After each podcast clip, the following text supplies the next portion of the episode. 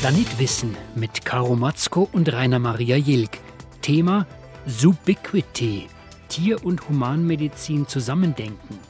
Gäste im Studio Prof. Dr. Jakob Zinstag von der Universität Basel und Dr. Fabian Lehndertz vom Robert Koch Institut.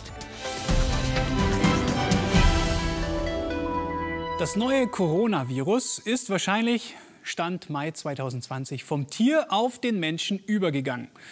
Solche Ereignisse sind keine Seltenheit. Etwa zwei Drittel aller Infektionskrankheiten wie Corona, SARS, Ebola, aber auch HIV stammen vom Tier bzw. können vom Tier auf den Menschen übertragen werden. Diese Zoonosen werden nicht häufiger, aber sie verbreiten sich aufgrund der Globalisierung heute schneller. Dazu kommt der Klimawandel, der die Ausbreitung weiter begünstigt. Viren kennen die Unterscheidung Mensch-Tier nicht. Deshalb versuchen Ärzte und Forscher, die Disziplin Tier- und Humanmedizin wieder stärker zu vereinen. One Health ist das Stichwort. Eine Gesundheit. Und zu Gast bei Planet Wissen ist jetzt der Tierarzt und Tropenmediziner Dr. Jakob Zinstag. Herzlich willkommen. Schön, dass Sie da sind. Vielen Dank. Wie sicher ist es denn eigentlich, dass das neue Coronavirus ähm, aus dem Tierreich kam, beziehungsweise von Tieren auf Menschen übertragen wurde? Äh, wir haben Hinweise, dass das äh, genetische Material der Viren, die wir, die, de, des Covid-Virus, das wir jetzt finden, ähnlich ist mit Viren, die wir in Fledermäusen finden. Mhm. Das ist eigentlich der stärkste Hinweis. Aber genau weiß man das natürlich nicht. Da wird also noch dran geforscht und untersucht, oder? Auf jeden Fall.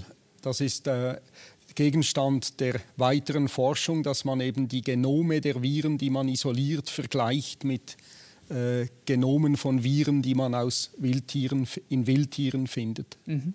Es gibt ja auch Influenza-Viren, die kommen von, in Vögeln vor und äh, können sich auch auf den Menschen übertragen, oder?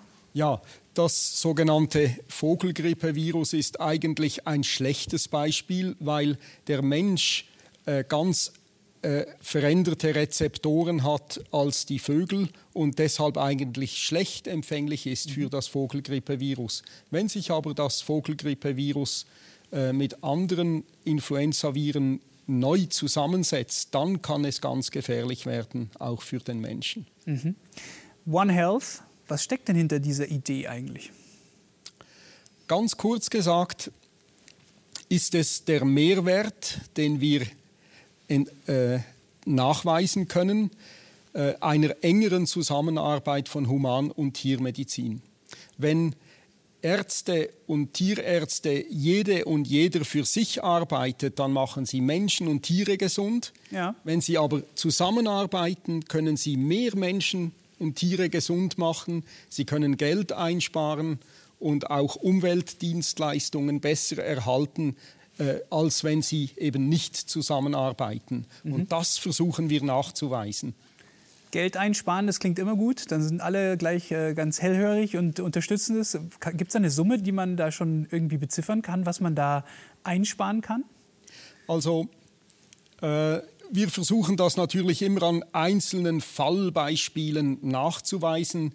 Äh, bei der Tollwut, das ist ein Thema, das wir ja später noch mhm. besprechen werden, können wir zeigen, dass die kumulierten Kosten der Krankheit, wenn wir nur den Menschen schützen, nach zehn Jahren teurer sind, als wenn wir 70 Prozent der Hunde impfen würden und die Menschen natürlich mitschützen.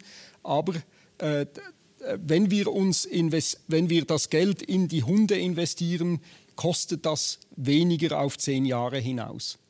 Klingt jetzt für mich ein bisschen logisch. Ne? Warum, warum, warum ist diese Bewegung jetzt erst so oder in den letzten Jahren erst so populär geworden? Es ist eigentlich logisch, aber die äh, Human- und Tiermedizin sind einfach voneinander getrennt. Es ist unerklärlich. Ja. Und erst in den letzten Dekaden äh, mit dem Aufkommen der aviären Influenza, also der Vogelgrippe Anfang der 2000er Jahre, haben sich die internationalen Organisationen, die Weltgesundheitsorganisation, die Welt Organisation für die Gesundheit der Tiere, die OIE, und auch die Welternährungsorganisation zusammengeschlossen und gesagt, wir müssen enger zusammenarbeiten. Herr Zinstag, Sie haben uns Fotos mitgebracht von einem Ihrer Projekte oder sogar von zweien. Im Tschad sind wir da, oder? Damit hat eigentlich unsere Arbeit über One Health angefangen, als wir gefragt wurden, ob wir eine Gesundheitsversorgung für nomadische Tierhalter im Tschad entwickeln können. Mhm. Das sind Leute, die mit ihren Tieren eigentlich dauernd auf der Suche nach Wasser und Weide sind und keinen festen Wohnsitz haben und durch alle Maschen des Gesundheitssystems durchfallen. Mhm. Und wir haben dann ein Team aufgebaut, das Menschen und Tiere gleichzeitig untersucht hat. Und wir haben herausgefunden, dass mehr Kühe regelmäßig geimpft werden als Kinder. Aber wichtig war dabei, dass wir gesehen haben, dass die Gesundheitsversorgung für den Menschen eigentlich schlechter ist als für die Tiere in diesen Umständen. Mhm. Und wir haben uns dann zusammengesetzt mit den Tierhaltern und den Behörden mhm. und kamen dann äh, zur, zur Schlussfolgerung, dass wir eigentlich gemeinsame Impfdienste durchführen könnten. Das heißt, wenn die Tierärztinnen und Tierärzte aufs Feld gehen, nehmen sie humanmedizinisches Personal mit, das dann gleichzeitig Kinder und Frauen impfen kann. Und so können wir einer Bevölkerung einen, eine Gesundheitsversorgung ermöglichen, die sie sonst nicht kriegt. Ja. Und wir sparten noch Geld, weil die, der Transport und die Kühlkette gemeinsam genutzt wurden. Das klingt äh, ist revolutionär wahrscheinlich gewesen, oder? Es ist eines der wenigen Beispiele von One Health in der Gesundheitsversorgung. Der tschadische Staat hat das dann nicht flächendeckend eingesetzt, aber an den Grenzposten, dort wo die mobilen Tierhalter eben über die Grenzen nach Nigeria oder nach Kamerun gehen, dort können Tiere und Menschen jetzt gleichzeitig geimpft werden. Mhm. Eigentlich eine total simple Idee, aber war einfach nicht möglich vorher, oder? Ja, ich denke, die Human- und Tiermedizin hat sich wie auseinandergelebt. Im 19. Jahrhundert mit der vergleichenden Medizin äh, wurde ja entdeckt, dass eben äh, äh, Krankheitserreger bei Menschen und Tieren gleich aussehen und mhm. eben zwischeneinander übertragen werden. Aber durch die Spezialisierung der Medizinen ist auch diese Zusammenarbeit etwas eingeschlafen. Es ist also eine Wiederentdeckung eigentlich. Was sehen wir hier auf dem Foto? Hier sind wir im Gespräch mit den lokalen Würdenträgern im Tschad. Ja. Äh, es ist ganz wichtig, dass wir, und das ist ein wichtiger Teil dieses Forschungsansatzes, wir nennen das transdisziplinär, das heißt, wir engagieren uns mit den Bevölkerungsvertretern und den Behörden in der Koproduktion eines neuen Wissens, das eben zur Problemlösung führen kann. Mhm. Diese Leute, die sind, haben keine akademische Ausbildung, aber sie sind Experten. Sie haben ein jahrhundertealtes Wissen, das sie von Generation zu Generation übertragen. Und wenn sie merken, dass wir ihnen zuhören und auf, auf sie eingehen, dann können wir zusammen eben Lösungen finden, die von ihnen auch akzeptiert werden, Dienste, die sie dann auch nutzen. Was sehen wir hier noch? Ich wollte eigentlich nie über Tollwut arbeiten, aber es waren unsere tschadischen Kollegen, die uns gefragt haben, ob wir nicht helfen könnten, die Tollwut-Diagnostik im Tschad aufzubauen. Mhm. Die gab es bis Anfang der 2000er Jahre nicht. Dann haben wir gesagt, ja, das machen wir, aber wir möchten auch die Tollwut bekämpfen. Und die meiste Tollwut in Afrika und auch in Südostasien wird von Hunden übertragen. Es sind tollwütige Hunde, die Menschen beißen. Mhm. Äh, äh, so infiziert sich der Mensch. Und das Besondere bei der Tollwut ist, dass der Mensch sich noch schützen kann nach dem Biss mit einem infizierten Tier. Man kann ihn noch impfen und dadurch sein Leben retten, weil das Virus lange Zeit braucht, bis es das Hirn erreicht. Mhm. Aber damit kann man die Tollwut nicht ausrotten. Die Tollwut können wir nur ausrotten, wenn wir sie im Reservoirtier bekämpfen. In Europa war das der Fuchs. Man hat durch die Massenimpfung der Füchse Toll, äh, Europa tollwutfrei gemacht. Mhm. In Afrika müssen wir die Hundemassen impfen. Und Wir konnten zuerst einmal zeigen, dass wir es schaffen, 70 Prozent der Hunde zu impfen. Am Anfang haben uns die Leute gesagt, ja, alle diese streunende Hunde, die könnt ihr gar nicht impfen. Aber wir konnten es doch, weil alle diese quasi streunenden Hunde doch einen Besitzer hatten und zugänglich zur Impfung waren. Mhm. Und das war der Ausgangspunkt. Da mhm. haben wir nämlich die ganze, alle Hunde in der Stadt Jamena, der Hauptstadt des Tschad, geimpft.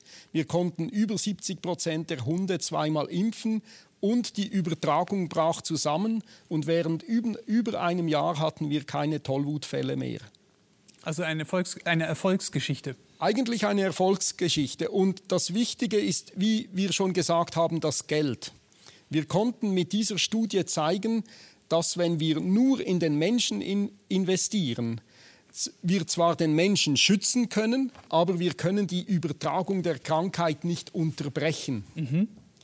Und wenn wir eben die Hunde massenimpfen, können wir die Krankheitsübertragung unterbrechen und dadurch wird auch die, sind auch die kumulierten Kosten über zehn Jahre hinaus günstiger als wenn wir nur in den Menschen investieren. Also die Zusammenarbeit von Human- und Tiermedizin ist ganz eindeutig kosten, äh, kostenwirksam und es, ist, es lohnt sich eben in das Reservoir einer Krankheit äh, zu investieren. Bei uns ist jetzt außerdem Fabian Lehndertz vom Robert Koch Institut. Herzlich willkommen. Sie sind ja auch äh, äh, spezialisiert auf Zoonosen, also ähm, Infektionskrankheiten, die gleichermaßen bei Menschen und Tieren vorkommen.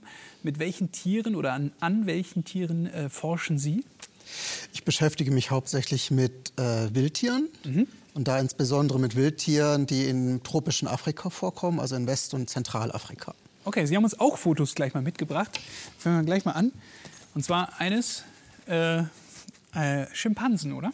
Genau, das sind äh, also zwei Schimpansen, genau gesagt. Wo ist das? Äh, und das sind Schimpansen im Thai-Nationalpark an der Elfenbeinküste. Mhm. Ein Gebiet, wo ich persönlich seit 20 Jahren forsche. Und dort ist eben ein primatologisches Projekt. Die haben die Tiere an Menschen gewöhnt für Verhaltensforschung. Okay. Und ich kann jetzt die Tiere nutzen, um an ihnen eben neuartige zoonotische Erreger äh, zu identifizieren. Mhm. Das funktioniert so, das sind unsere nächsten Verwandten. Ja. Sieht man. Die leben in dem Urwald und fressen alles Mögliche, haben Sozialstrukturen ähnlich wie wir, Familien, Gruppen, Territorien. Und alles, was diese Tiere krank macht oder tötet, ist für uns auch hochrelevant. Okay. Das heißt, das sind wie so eine Art Filter, die eben aus diesem großen Wust an Mikroben, die in so einem Urwald sind, äh, den wir auch längst noch nicht verstanden haben, äh, diese Vielfalt, äh, eben dann dieser Filter, der uns zeigt, was ist relevant an Erregern. Und was ist hier bei den Schimpansen relevant?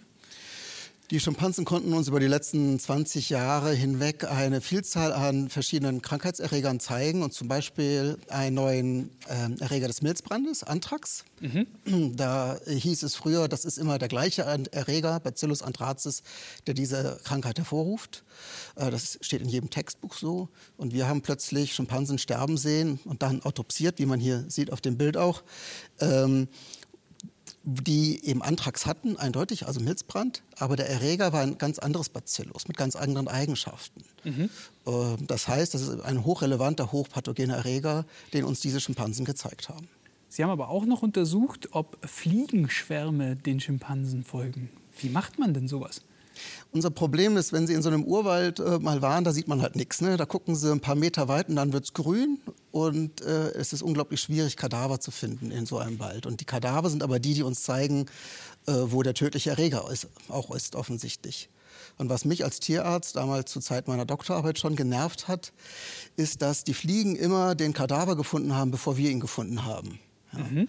Und ähm, aus dieser äh, Untugend dieser Fliegen haben wir dann eine Gunst gemacht und haben gesagt, okay, dann fangen wir mal diese Fliegen ein und suchen erstens nach der DNA, also dem Erdgut von allen möglichen Tieren, die in dem Wald sind, um zu schauen, saßen sie an einem Tier, an einem toten Tier. Und zweitens finden wir auch noch den Erreger darin. Und über diesen Mechanismus konnten wir dann auch die Verbreitung von diesem neuen Antragstyp zum Beispiel kartieren. Mhm. Wir konnten Hautkrankheiten bei Schimpansen diagnostizieren, also eine ähm, Affenpocken. äh, Epidemie, die wir da äh, gerade publizieren konnten, oder auch einen seltsamen Erreger, der sowas wie Syphilis hervorruft. Das heißt, sie sind für uns eine Art Sammel, Sammeltool, was da durch den Urwald fliegt und wir müssen eigentlich gar nicht mehr lange nach Kadavern suchen, das machen die und wir fangen dann die Fliegen ein. Und das geht relativ leicht. Das sehen Sie hier auch auf diesem Bild. Äh, kleine selbstgebaute Fliegenfalle mit ein bisschen stinkenden Pulver drunter ja. und dann kommen die Fliegen an. Was haben Sie dann im Zusammenhang mit den Schimpansen gefunden? Wir haben gefunden, dass eben diese Fliegen jetzt nicht einfach nur irgendwo im Wald rumfliegen, sondern auch die Fliegen haben ein System. Und zwar fliegen die Fliegen gerne dem hinterher, wo das Futter ist, so ein bisschen wie wir Menschen. Und äh, da ähm, konnten wir eben zeigen, dass Fliegen als Wolke diesen Primatengruppen folgen. Und die Zusammensetzung dieser Fliegen und auch die Zusammensetzung der Erreger, die diese Fliegen mit sich tragen, verändert sich mit der Zeit. Okay. Was würden Sie, Herr Zinstag, eigentlich sagen, der Austausch zwischen Human- und äh, Tiermedizinern, wie ist der so hierzulande? Er ist okay, sagen wir es so. Aber okay. man, man, spricht e-, eben nicht genug miteinander. Und äh, ich denke, da ist äh, ein großer Bedarf, äh, ein, doch ein großer Bedarf an Verbesserung, an Intensivierung. Äh, an, es gibt so viele Themen, wo wir dringend miteinander enger zusammenarbeiten sollten. Aber liegt es mehr an den Humanmedizinern oder eher an den Tiermedizinern, dass der Austausch noch ein bisschen stockt? Sie dürfen offen sein. Wir, sind natürlich belastet, weil wir Tierärzte sind. Aber ähm, es ist leider schon so, dass sich die Ärzte weniger für uns interessieren als wir für sie, uns mhm. für sie, weil wir halt auch Menschen sind. Äh, das wird schon etwas mehr von den äh, Tierärzten angetrieben, aber Beispiele wie Frau Nattersen sind natürlich sehr, sehr hilfreich, weil sie Ärztin ist und als Ärztin eben die Zusammenarbeit mit der Tiermedizin fördert. Mhm. Und äh, das hilft. Hier an der Stelle mal noch kurz der Hinweis. Mehr Informationen zum Thema und zur Sendung finden Sie auf unserer Internetseite planet-wissen.de. Äh, Gibt es denn Krankheiten, die Sie im Tierreich gefunden haben oder Überschneidungen äh, zwischen Tieren und Menschen, die Sie verwundert haben? Ich muss sagen, ich würde die Frage gern umdrehen. Ich bin eigentlich verwundert, wie selten wir, relativ selten wir immer noch Übertragungen sehen. Also Überschneidungen, wie Sie es nennen. Mhm. Ähm, wenn man bedenkt, wie viele Tonnen an Bushmeat, also dem Wildfleisch, die Menschen aus den Regenwäldern Zentral- und Westafrikas rausholen, Blut-Blut-Kontakt haben, mit, äh, mit den bloßen Händen die Tiere anfassen, auseinandernehmen, zubereiten. Dafür sehen wir relativ selten zoonotische Erkrankungen. Das, das, das wundert mich immer wieder und das zeigt auch, äh, wie effizient die Artenbarriere doch ist. Ja? Das heißt, so ein armes kleines Virus kommt von seinem normalen, originalen Wirt auf den neuen Wirt, muss es erstmal schaffen, ihn zu, zu infizieren, die Zellen äh, anzudocken, dann den Vermehrungsapparat der Zelle zu nutzen, um sich selbst zu reproduzieren und dann dem Immunsystem des Menschen entkommen und dann an die Stelle, wo es den nächsten Menschen infizieren kann. Das sind lauter große Hürden für so ein kleines Virus und das passiert unglaublich selten. Wenn es dann passiert, ist es natürlich eine Katastrophe und HIV und SARS und so weiter haben Sie alles genannt. Aber es ist ein unglaublich seltenes Ereignis immer noch. Und das finde ich überraschend. Also es ist wirklich selten. Es ist im Vergleich zu dem massiven Kontakt, den wir haben zu diesen Tieren, ja, äh, unglaublich selten. Ja. Herr Zinstag? Es geht mir wie Fabian. Das war äh, äh, die, die unerwartete Beobachtung, als wir über Rindertuberkulose in Äthiopien gearbeitet haben. Dachten wir, wir würden tonnenweise Rindertuberkulose beim Menschen finden, weil in Äthiopien gibt es viele Kühe und die haben auch viel Tuberkulose. Mhm. Aber es war gerade umgekehrt. Wir fanden fast mehr menschliche Tuberkulose beim Rind als umgekehrt. In, in Äthiopien gibt es viel Tuberkulose beim Menschen und die Menschen übertragen fast mehr Tuberkulose aufs Rind als das Rind auf den Menschen. Wir haben das dann systematisch untersucht und gesehen, dass nur etwa zwei bis drei Prozent aller menschlichen Tuberkulose vom Rind übertragen wird. Jetzt haben wir ja schon gesehen, dass Wildtierhandel ein Problem ist in Deutschland und auch weltweit. Wie schätzen Sie denn das Verbot einer chinesischen Regierung, dass jetzt der, der Verzehr von Wildtieren in China verboten ist, also auch äh, der Handel ähm, an, auf Wildtiermärkten? Ist das, äh, bringt das irgendwas zur Eindämmung von solchen Übertragungen? Also den äh, Verzehr von Wildtieren zu unterbinden, ist prinzipiell natürlich eine gute Idee. Ähm, das Thema ist nur sehr komplex, da muss man aufpassen. Also wenn man jetzt im chinesischen Kontext möchte, äh, dass dieses Fleisch wirklich verschwindet, da muss man auch ähm, die Bevölkerung überzeugen, dass es eine schlechte Idee ist. Sonst verschiebt sich das einfach in den Schwarzmarkt hinein. Ja. Mhm. Und da ist dann die Frage, wie gut die chinesische Regierung das dann in den Griff bekommen kann. Ähm, aber dieses äh, Bushmeat oder Wildfleisch, man muss schon auch bedenken, dass es darauf ankommt, wo es verzehrt wird. Also ich kenne persönlich Urwalddörfer mitten im afrikanischen Dschungel, die seit Generationen davon leben. Die leben von der Fischerei und der Jagd nach dem, was drumherum lebt. Ja, also da dann jetzt zu sagen, ihr dürft euren kleinen lokalen Markt nicht mehr haben, ist auch sehr theoretisch und da muss man auch über Alternativen nachdenken. Mhm. Also das heißt, prinzipiell denke ich, ist eine gute Idee, diesen Handel zu verbieten. Mhm aber eben gezielgerichtet auf die großen Städte, auf den Export. Und vielleicht äh, muss man noch mal genauer hingucken, wie man diese Situation löst, da wo die Menschen traditionell davon leben. Haben Sie denn, äh, Sie waren ja in Afrika oder sind hauptsächlich in Afrika unterwegs. Gibt, Sie haben gesagt, in so ganz abgelegenen Dörfern gibt es es mal, aber so Wildtiermärkte, ist das ein großes Ding?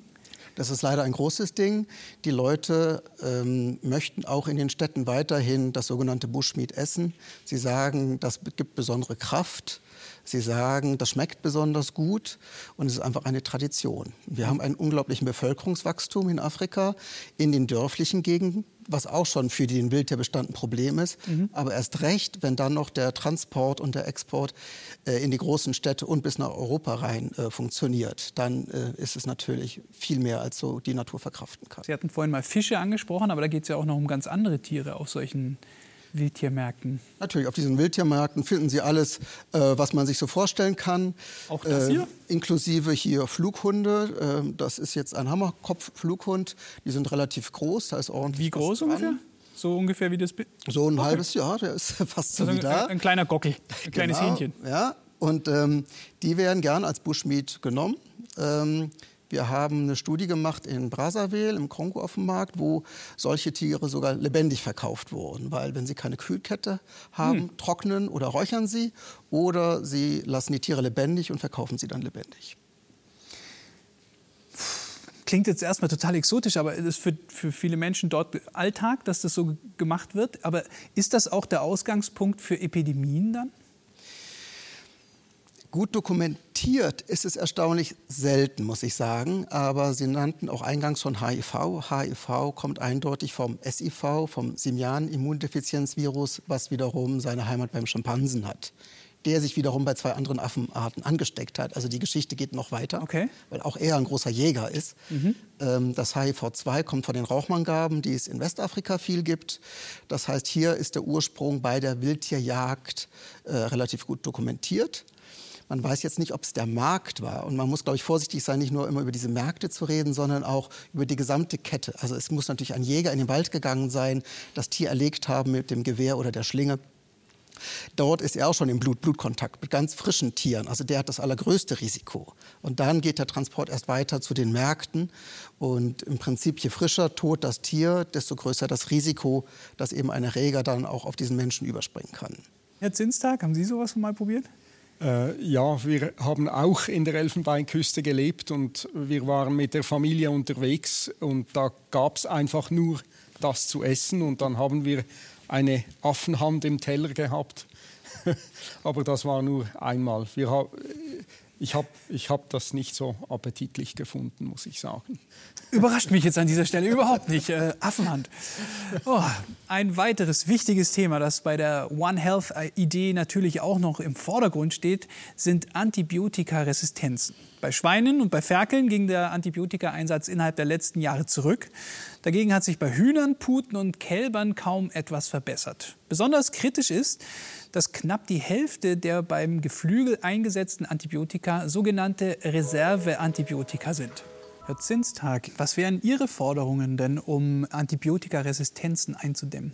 Wir haben äh, systematisch untersucht, was es für Kenntnisse gibt der Übertragung von Antibiotikaresistenzen zwischen der Umwelt und Tieren und dem Menschen. Und erstaunlicherweise kam heraus, dass es relativ wenig solche Studien gibt, die wirklich diesen Zusammenhang hieb- und stichfest nachweisen. Meine Forderung ist, dass wir eine viel bessere Kenntnis äh, brauchen, wie diese Übertragung der Antibiotika, der resistenten Keime zwischen der Umwelt, dem Menschen und Tier überhaupt vor sich geht. Mhm. Wir haben die Idee, eine Geburtskohorte anzufangen in einem gegebenen Umfeld, wo wir Kleinkinder, äh, Kälber, Lämmer, Kamelbabys von Geburt an verfolgen würden, um zu sehen, wie sie die resistenten Keime erwerben und untereinander austauschen.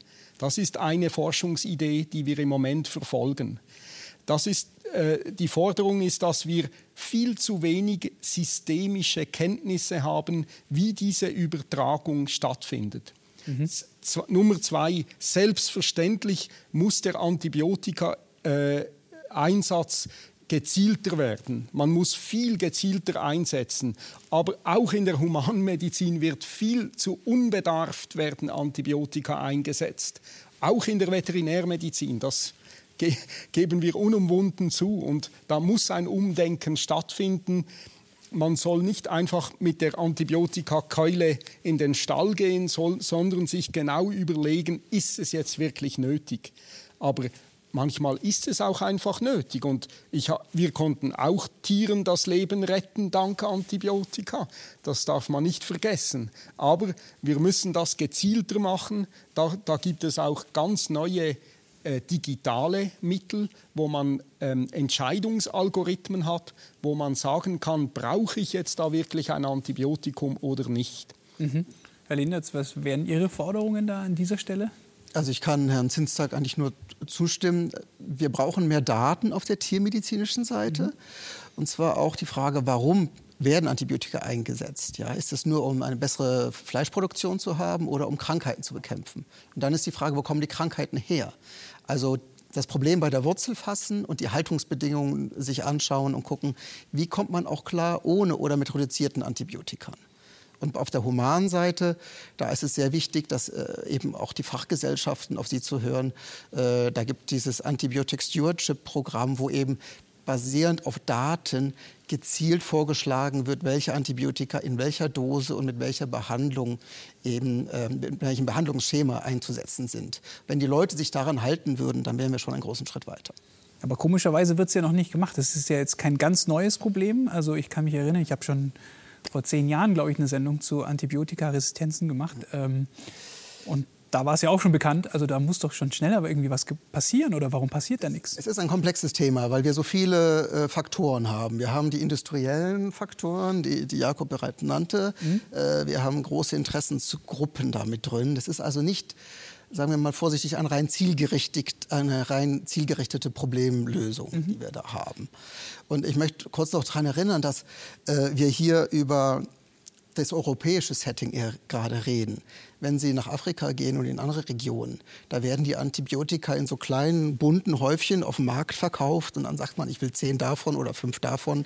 Keiner weiß, was in dieser rosa Pille nun wirklich drin ist, wo sie hergestellt wurde, ob da überhaupt Wirkstoff ist oder nur ein bisschen. Und äh, das konsequent anzuwenden, ist quasi äh, äh, absolut unüblich. Ja? Das heißt, eine der neuen Emerging Infectious Diseases oder Emerging Diseases, die wir ja auch aus diesen Gegenden kriegen, sind antibiotikaresistente Keime. Das heißt, da müssen wir auch über unsere Grenzen hinwegschauen. Mhm. Wir sind am Ende der Sendung äh, angelangt. Wir haben noch ein bisschen Zeit für ein Fazit und wir haben ja eigentlich schon festgestellt, äh, also Tiere können gut für uns sein. Wir äh, können aber auch durchaus eine gewisse Bedrohung von den Tieren äh, erhalten. Aber auch wir, wenn wir ganz aktuell jetzt auch über Corona sprechen, sind eine Gefahr für die Tiere, oder? Ja, ich denke, es ist wichtig äh, zu verstehen, dass wir Teil des Systems sind. Und es gibt keinen Grund zu glauben, dass diese verschiedenen Erreger alle die Tiere verlassen wollen, um uns Menschen zu infizieren. Es mhm. funktioniert halt ganz genau andersrum. Und wir sind unglaublich viele Menschen und wir sind überall zu finden. Das heißt, wir stellen ein Riesenreservoir oder Zwischenwirt dar. Ja? Und das ist gerade jetzt äh, aktuell ein Thema, weil das neue Coronavirus eben sich weltweit verbreitet hat inzwischen und die Primatologen, vor allem die Menschenaffenforscher und auch die Tourismusbetreiber, Ökotourismusbetreiber sind hochbesorgt und haben inzwischen ihre Betriebe eingestellt und die Forschung eingestellt oder aufs Minimum reduziert, weil wir eben Angst haben, dass wir diesen Erreger auch zu den Tieren äh, bringen, die keine Intensivmedizin haben, die wir nicht behandeln können. Und so etwas könnte dann zum finalen Aussterben dieser Tiere führen. Und das wäre natürlich wirklich dramatisch. Oh, definitiv. Aber wenn wir gleich bei Corona noch bleiben, äh, ist das nicht auch ein super Anlass, dass Human- und Tiermedizin endlich noch stärker zusammenarbeiten sollten? Genau, also gerade auch bei diesem Beispiel äh, respiratorische Erreger zwischen Mensch und, und Primat, Menschen, Affen in unserem Fall, ist ein wunderschönes One Health Beispiel. Also je gesünder die Menschen sind, äh, die mit den Tieren arbeiten, die zu den Tieren gehen, desto geringer das Risiko für die Tiere. Ja. Und das ist gut für die Menschen und das ist gut für die Tiere. Und da äh, denke ich auch, sobald ein Impfstoff verfügbar ist, sollte man auch sehr bald an diese vernachlässigten Bevölkerungsgruppen, die eben in solchen entlegenen Gebieten, wo es diese Affen noch gibt, äh, leben, denken und da im Sinne des Naturschutzes und aber auch des Schutzes der sonst sehr vernachlässigten Bevölkerungsgruppen äh, doch sie mal ein bisschen eher impfen, als sonst üblich wäre. Herr Zinstag, Sie haben ja auch ein Buch zum Thema One Health äh, veröffentlicht. Äh, das ist Ihnen schon sehr, sehr wichtig, dieses Thema, ne?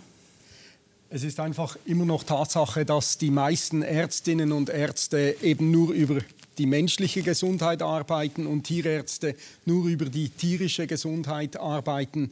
Äh, man, es gibt viel zu wenig Leute, die eben an Mensch und Tier gleichzeitig arbeiten. Und da sind Fabian und ich eigentlich Glücksfälle, weil wir als Tierärzte in öffentlichen Gesundheitsinstituten arbeiten, wie mhm. dem Robert Koch Institut oder dem Schweizerischen Tropen- und Public Health Institut, wo das gewünscht wird, dass diese Zusammenarbeit gefördert wird wird. Und es ist mir uns ein großes Anliegen zu zeigen, dass es eine Theorie von One Health gibt und dass es Methoden gibt, wie man eben die Gesundheit von Mensch und Tier gleichzeitig untersucht und auch die Umwelt einschließt, um eben, wie du gesagt hast, die Gesundheit des Menschen innerhalb der Umwelt mit den Tieren gleichzeitig zu fördern. Wahrscheinlich muss man schon beim Studium anfangen und die Studierenden immer schon verbindend auch irgendwie unterrichten. Wäre wahrscheinlich, ist wahrscheinlich noch nicht äh, Standard? Also da, da, sind wir dran. Wir unterrichten One Health und wir haben auch äh, Online-Kurse gemacht dazu. Äh, da geht schon was, aber es sollte noch mehr gefördert werden. Das ist doch ein super Schlusswort für diese tolle Sendung. Es war sehr, sehr interessant. Vielen herzlichen Dank an Sie beide, dass Sie uns so viele Informationen und auch Fotos mitgebracht haben. Und Ihnen zu Hause vielen herzlichen Dank fürs Zuschauen. Bis zum nächsten Mal hier bei Planet Wissen.